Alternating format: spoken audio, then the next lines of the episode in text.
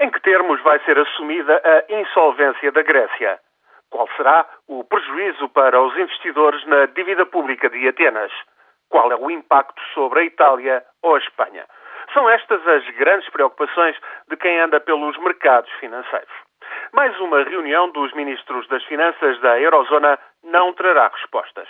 O encontro de hoje, no Luxemburgo, deveria aprovar ou rejeitar a concessão de uma prestação de 8 mil milhões de euros à Grécia. A decisão foi, no entanto, adiada para dia 13, depois do governo de Atenas ter admitido o óbvio este fim de semana. Não consegue cumprir os objetivos acordados com a Troika. O déficit do orçamento para este ano deverá rondar os 8,5%, em vez de 7,6%. Culpa de uma recessão pior do que o esperado. Pelo terceiro ano consecutivo, a economia grega está em quebra.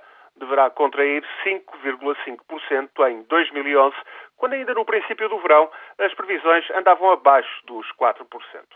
Como é preciso ganhar tempo, Atenas receberá este mês, de uma maneira ou de outra, os 8 mil milhões de euros para pagar aos funcionários públicos e fazer face aos compromissos mais imediatos. Depois, lá para o final de outubro, talvez esteja definido como vai funcionar, de facto, o Fundo Europeu de Estabilização Financeira.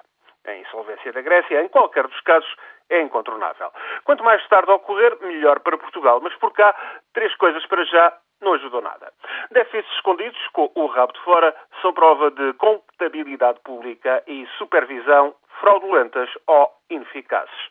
Depois, recorrer a receitas extraordinárias, papando mais um fundo de pensões para conseguir cumprir a meta do déficit, tampouco augura nada do bom.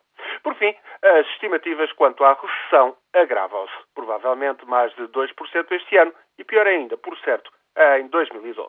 Estas três situações são quanto basta aos analistas para considerarem Portugal um país de alto risco.